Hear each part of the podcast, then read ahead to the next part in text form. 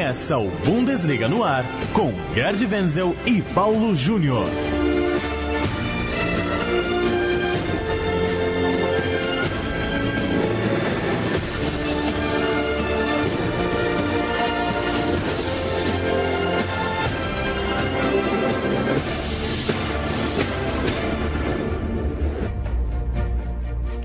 Bundesliga no ar, muito bem-vindo a mais uma edição do nosso podcast que trata de futebol alemão aqui na Central 3, toda tarde de quinta-feira, um novo programa em central3.com.br, em bundesliga.com.br.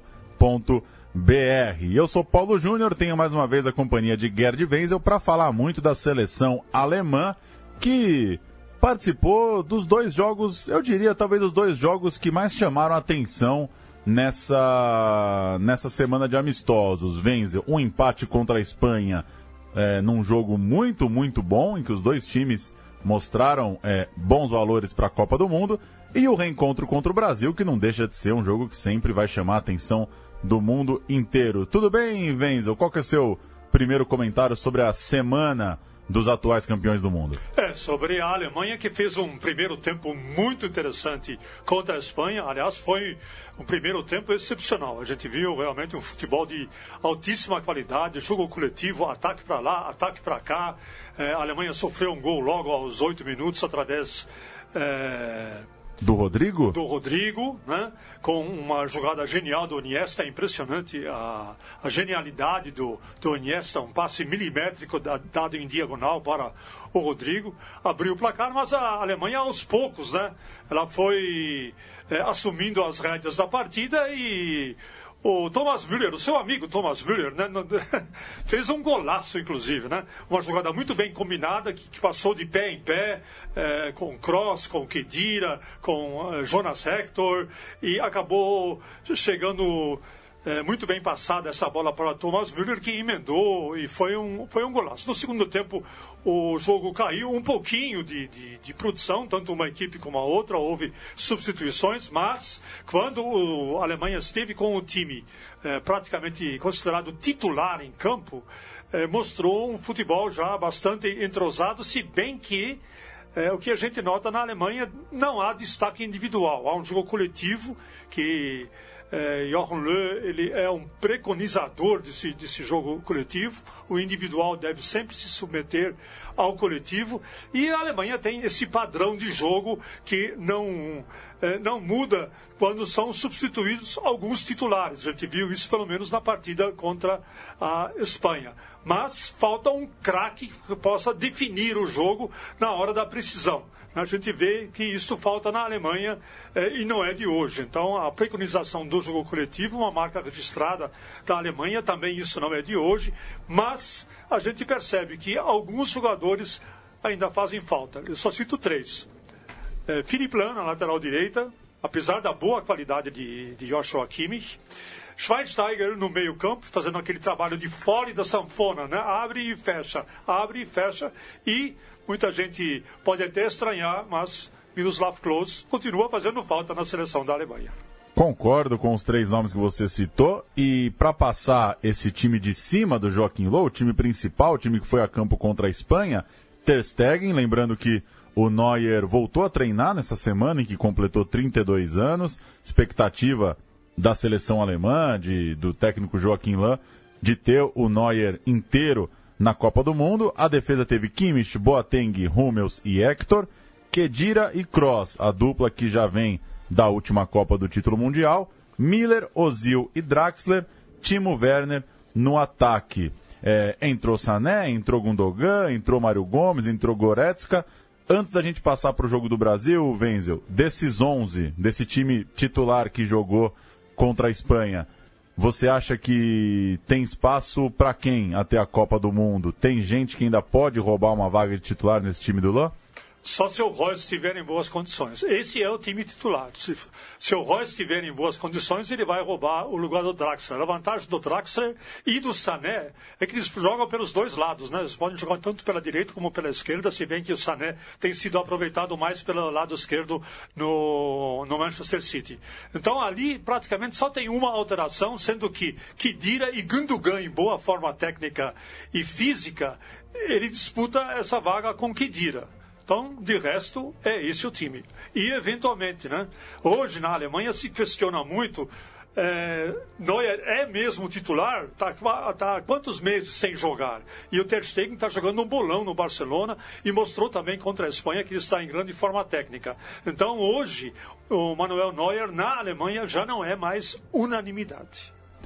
Muito bom jogo da Alemanha, muito bom jogo também da Espanha nessa partida realizada no final da semana passada. Para o jogo contra, a, contra o Brasil, é, Wenzel, antes da gente falar das substituições dentro de campo, acho que vale a gente lembrar que o pessoal da Alemanha foi, mais uma vez, bombardeado por questões da imprensa brasileira a respeito do 7 a 1 sempre respondendo com muita elegância, com muito profissionalismo, é, com muita cortesia, né, dizendo que o jogo mais importante da Copa foi a final, que aquele jogo foi importante, mas talvez repercutiu muito mais no Brasil. E uma coisa curiosa, que, que a própria Globo destacou isso na transmissão do jogo, o telão no estádio em Berlim exibiu imagens de Copa do Mundo e não colocou imagens do 7 a 1 mas colocou, por exemplo, o gol de Ronaldo no Oliver Kahn em 2002. Qual que é a sua impressão geral sobre essa, esse jeito cortês do alemão para tratar o brasileiro? O é, que, que te parece? Que para mim, é, minha opinião pessoal é que às vezes sou até gentil demais, às vezes até uma cautela para não parecer que está tirando sarro ou provocando o time do Brasil. É respeito mesmo. É, eu, eu, acompanhei todas as, as, coletivas de imprensa e, e, eu, não, eu não notei em nenhuma das coletivas de imprensa que eu assisti, que inclusive a Federação Alemã de Futebol disponibiliza as coletivas de imprensa no site é, dela, algum sentido de ironia ou de tipo assim, é, vamos fazer uma média. Não, eu senti sinceridade. O Johan Löw, quando falou que respeita o Brasil, ele respeita o Brasil mesmo. Há um respeito pelo Brasil. Existe uma, um mito que alguns jogadores brasileiros lá na Alemanha tentam destruir esse mito, mas esse mito permanece na mente do alemão em geral. É, qual, que, qual mito é esse? O mito é que é, qualquer clube na Alemanha, se ele pensa num presente de Natal, ele quer ter um jogador brasileiro num grande pacotão. Pelo menos era isso, debaixo da árvore de Natal. Pelo menos isso foi durante muitos anos. Era o objeto do desejo dos alemães ter um jogador brasileiro. E eles, durante muito tempo, isso inclusive nós vimos numa, numa entrevista que fizemos na SPN com o Paul Breitner, o Paul Breitner declarou com todas as letras, a Alemanha acordou para a necessidade de desenvolver, desenvolver habilidades técnicas dos jogadores assistindo os jogos do Brasil aquele Brasil dos anos 70, né, dos, do, de 82. Então, na Alemanha se acordou para isso, tomando como exemplo, por, como exemplo jogador, jogadores brasileiros. Então, por isso que a Alemanha ela tem esse, esse respeito pelo Brasil. É um respeito que ela mostrou, inclusive, aqui no Mineirão, mesmo vencendo por 7 a 1. Né, ela mostrou esse respeito, né, é, especialmente no segundo tempo, e mostrou Dessa vez também. Até acho dessa vez a dose de respeito foi, foi um pouco acima do necessário, né? Porque o Brasil jogou é, contra uma Alemanha, é verdade, desfalcada. Eu até fiz uma, um, levantamento aqui dos, do, do, da escalação da Alemanha. Na realidade, tinha três é, titulares: Kimmich, Boateng e Gross. Três é, pretendentes a titular, que são Draxler, Sané e Gundogan, e o resto, Trapp, Rüdiger, Plattenhardt, Goretzka e Gomes, são reservas. Então, para que, que o Johan Löw foi fazer isso? Ele foi fazer isso justamente para testar os jogadores no momento de terem que jogar contra um time, time grande como, como o Brasil. Por isso que colocou, eh, metade do time colocou os considerados reservas em campo. Ele deve ter tirado as suas lições. Né? E fez cinco substituições, né, enquanto o Tite só fez uma, o que mostra que é, seja um método né, de testar o time, ou seja também a, o momento em que as seleções vivem. Né? O Joaquim Lô está há anos na seleção alemã, ele já conhece esses jogadores muito mais que o Tite, que tem coisa de 20 jogos pela seleção brasileira. Falando do jogo, é, você acha que esses caras aproveitaram a chance? Poderiam ter jogado melhor? O que, que você achou do, do enfrentamento dessa turma, é, pegando um time do Brasil muito bem arrumado, um time que vem sendo bem treinado pelo Tite também? É, vamos começar pelo começo, né? O goleiro Trapp não aproveitou a chance, né? Quando ele foi chamado a intervir no momento decisivo, aquela bola ali era dele, né? Mas ele bateu roupa, bateu roupa literalmente e acabou entrando com bola e tudo dentro do seu próprio gol. É... O Plattenhardt foi bem, lateral esquerdo, foi bem ofensivamente, mas deixou um corredor aberto atrás dele, ele não voltava a tempo da marcação. E o Kimmich também, que é, atua, é titular absoluto no Bayern de Munique, é a mesma coisa, quer dizer, o apoio ao ataque pelo corredor direito ou esquerdo de Kimmich e Plattenhardt foram relativamente bem, com bolas cruzadas, bolas levantadas sobre grande área, enfim, eh, jogadas de linha de fundo. Na hora da recuperação para a defesa, tanto Kimmich como Plattenhardt, eh, no meu entendimento, eh, não foram bem. Fiquei decepcionado com Gundogan, muito apático durante o jogo, Sané muito individualista, queria praticamente resolver tudo sozinho durante boa parte da partida. Não, não, não entrou no esquema de jogo de triangulação, né? que tanto o Jochen Löw eh, preconiza. Rüdiger foi bem, no meu entendimento, é um bom valor no miolo da zaga. O Jochen Löw pode contar com ele. Gomes foi muito mal. Só para variar, né? ele foi muito mal, muito lento, na le... tem uma leitura muito lenta da, das jogadas, particularmente. Destoa muito em relação ao time titular, a velocidade, né? Exatamente, destoa demais e. Quem mais? Goretzka, francamente, eu não tenho opinião sobre, sobre a atuação dele. Então, basicamente, quem é que aproveitou dos que ele testou é, nessa partida? Rüdiger aproveitou, acho que ele foi firme na, na, no miolo da zaga. E Plattenhardt tem que chegar nele e dizer: olha, você precisa também voltar. O Jonas Hector faz isso muito bem, né? Com muita velocidade. Jonas Hector é lateral esquerdo titular. Ele faz isso muito bem. Ele vai, avança e imediatamente vai, é, já vai dar o primeiro combate na saída de bola é, do, do, do, adversário. Uma coisa que o Plattenhardt também fez pouco e o Kimmich também fez muito pouco. Esse primeiro combate, esse contra-pressing inicial, na, na, quando a Alemanha perde a bola. Então, há, como o próprio Jochen Löw há alguns setores que precisam ser consertados e nós vamos consertar. Veremos. A Alemanha ainda vai pegar Áustria dia 2 de junho e Arábia Saudita dia 8 de junho, aqueles amistosos já beirando a Copa do Mundo. Vamos dar uma passada pela repercussão do jogo, Wenzel? A Alemanha, é, imagino eu, com autocrítica muito mais em dia do que a do Brasil. É, imagino eu que Joaquim Lô, que, que os jogadores, quando, quando disseram, né, o Cross disse depois do jogo, foi bom para ver que a gente não é tão bom assim. É, ótimo. É, acho que isso é. Concordo com você em relação à sinceridade. Acho que são caras que de fato entendem de futebol, enxergam o jogo, não estão ali falando, jogando conversa fora.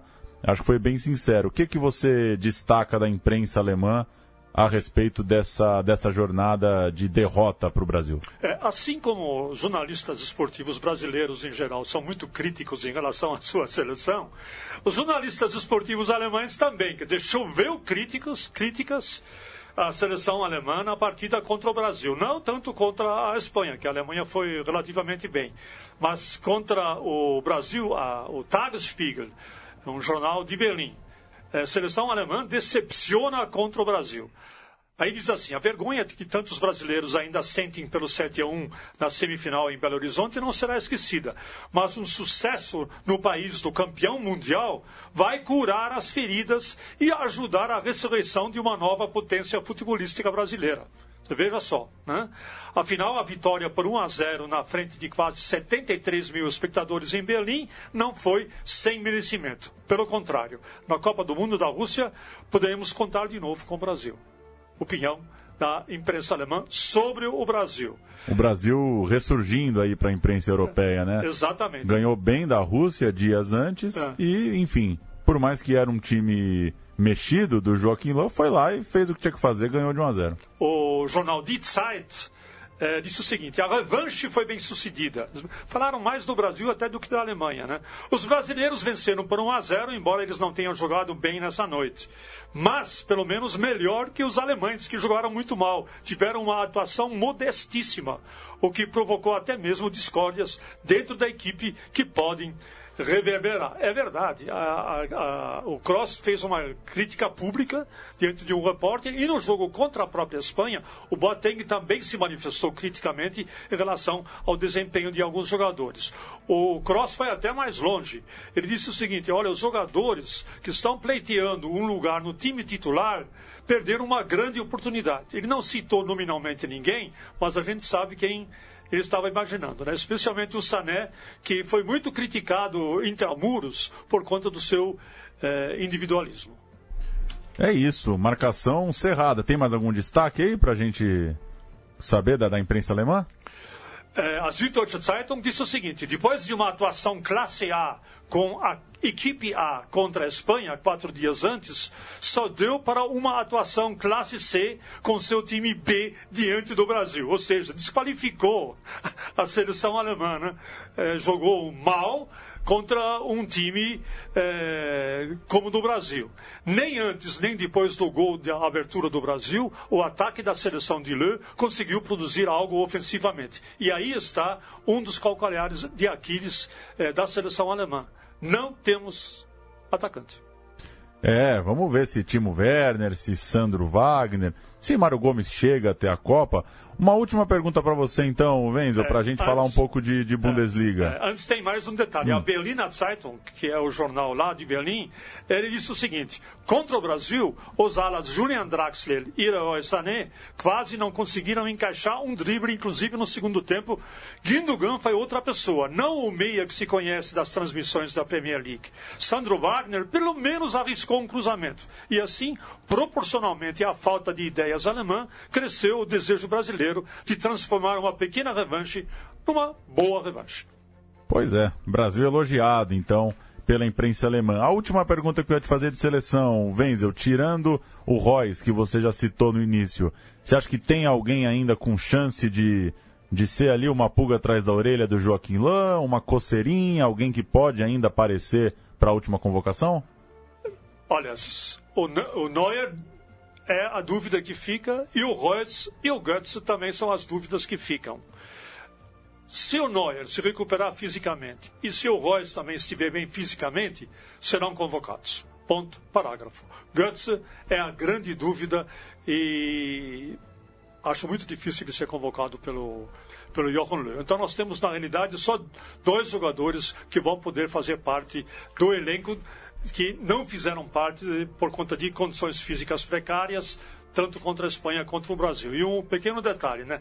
Espanha, Alemanha foi um a um. Agora depois a Espanha vai jogar com a Argentina e dá de seis na Argentina. Impressionante. É, cuidado com a Espanha, aliás, Thiago jogando muita bola, hein? Um dos destaques aí desse quase título do Bayern de Munique que a gente vai falar um pouco agora, no sábado uma e meia da tarde, Bayern de Munique e Borussia Dortmund. O Bayern, se vencer e o Schalke não venceu seu compromisso contra o Freiburg, o Bayern garante o título alemão. É, vão restar ainda seis rodadas. Terá seis rodadas de meros amistosos para fazer na Bundesliga. Que tal a expectativa para esse Bayern e Borussia, Wenzel? É, o recorde de vencer o título com antecedência foi com Pep Guardiola, quando ele venceu um dos campeonatos que ele venceu pelo Bayern, foi na 27 rodada. Dessa vez poderá ser na 28 ou seja, se o Bayern vencer e o Schalke não ganhar do Freiburg, o Bayern é campeão.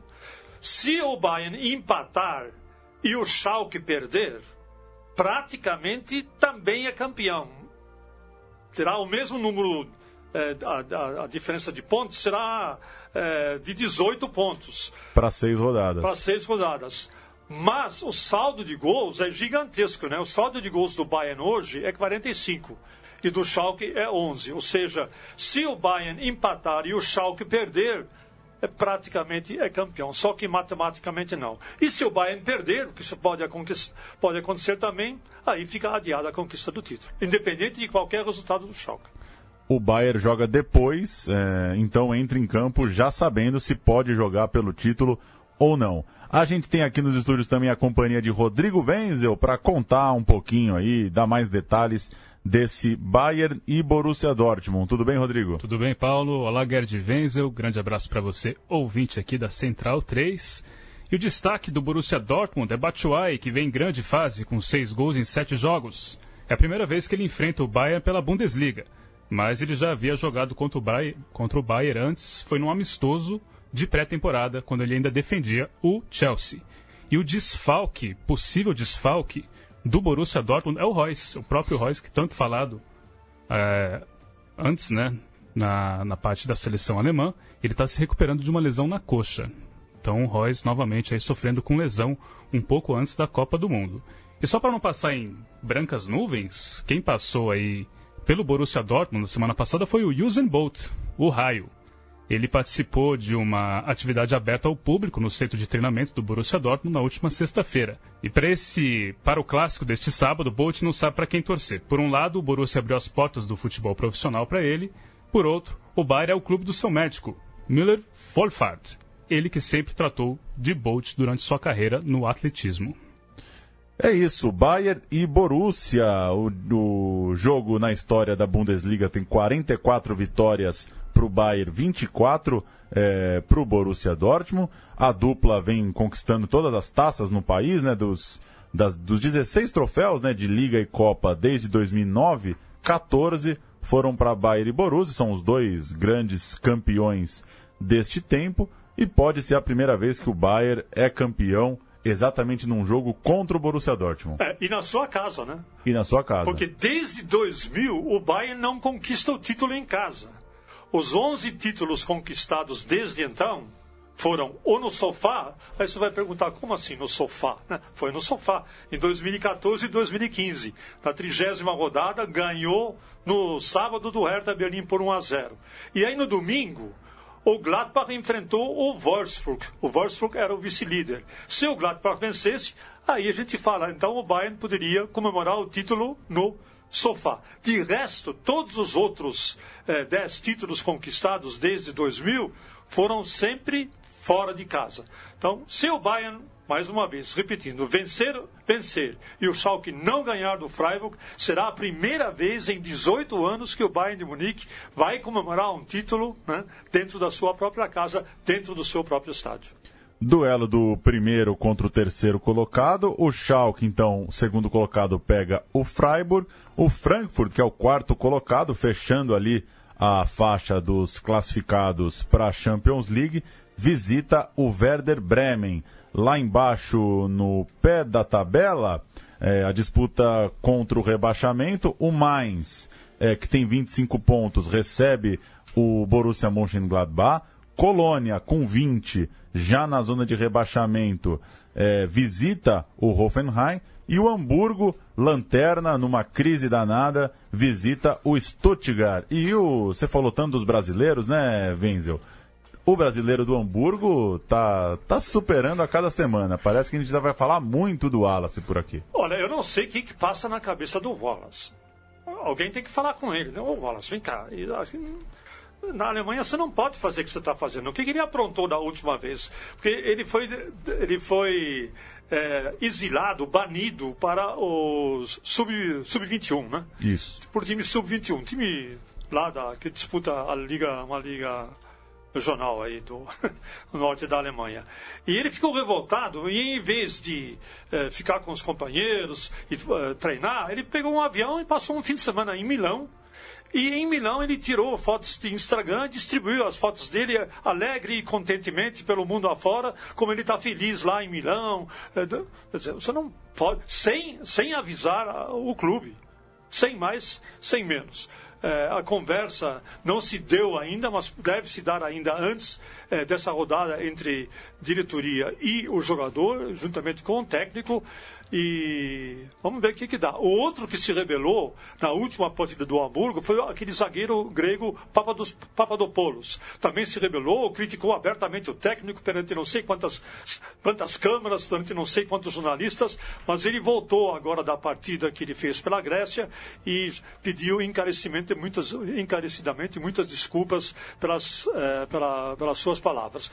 Ou seja, o Hamburgo, o, no Hamburgo, o caos está instalado. Quem é daquela teoria do caos? Quanto maior o caos, melhor, porque vai surgir uma coisa nova. O Hamburgo é um prato cheio. E tá difícil, já são sete pontos é, pro time, pro primeiro time fora da zona de rebaixamento. Pra gente fechar o programa de hoje, o novato do mês, Rodrigo, que temos aí na votação de março, né? É isso, e quem definiu a lista dos três candidatos foi Lothar Matthäus, campeão mundial de 1990 com a Alemanha. E são, são eles, Florian Müller, camisa 1 do Mainz. A gente fala em Müller, né? Pensa que é atacante, Gerd Müller, Thomas Müller. Thomas Müller, mas esse aqui é goleiro. Ele estreou pela 25ª rodada contra o Hamburgo, não sofreu gol e ainda pegou um pênalti. O segundo candidato é o atacante austríaco Valentino Lazaro, do Hertha Berlim. Também se destacou na partida contra o próprio Hamburgo, quando fez um gol. E o terceiro é Vicente Cotiello, contratado pelo Colônia no início do ano. O francês de 22 anos chama a responsabilidade pelo meio de campo e jogou muito bem na partida contra o Leverkusen, quando o Colônia ganhou por 2 a 0 na última rodada. Está disponível no site rookieaward.com, é lá que pode deixar o seu voto. Tem também um vídeo legal lá do Lothar Matheus explicando, deixando a sua opinião sobre os três jogadores que ele selecionou. É isso, Paulo. É isso, a gente falou bastante de seleção alemã e na semana que vem falaremos, claro, desse possível título do Bayern de Munique ou de mais uma rodada para confirmá-lo. Vai a conta gotas a taça, né, Wenzel? Só falta a gente saber em que sábado que o Bayern confirma o título alemão. E a gente, claro, toda quinta-feira à tarde tem um novo boletim do futebol alemão aqui na Central 3. Valeu, Rodrigo. Valeu, Paulo. Valeu, Gerd Venz. Um abraço. Obrigado, Venz. Até semana que vem. Obrigado a vocês. Um grande abraço para todos e tchau, tchau!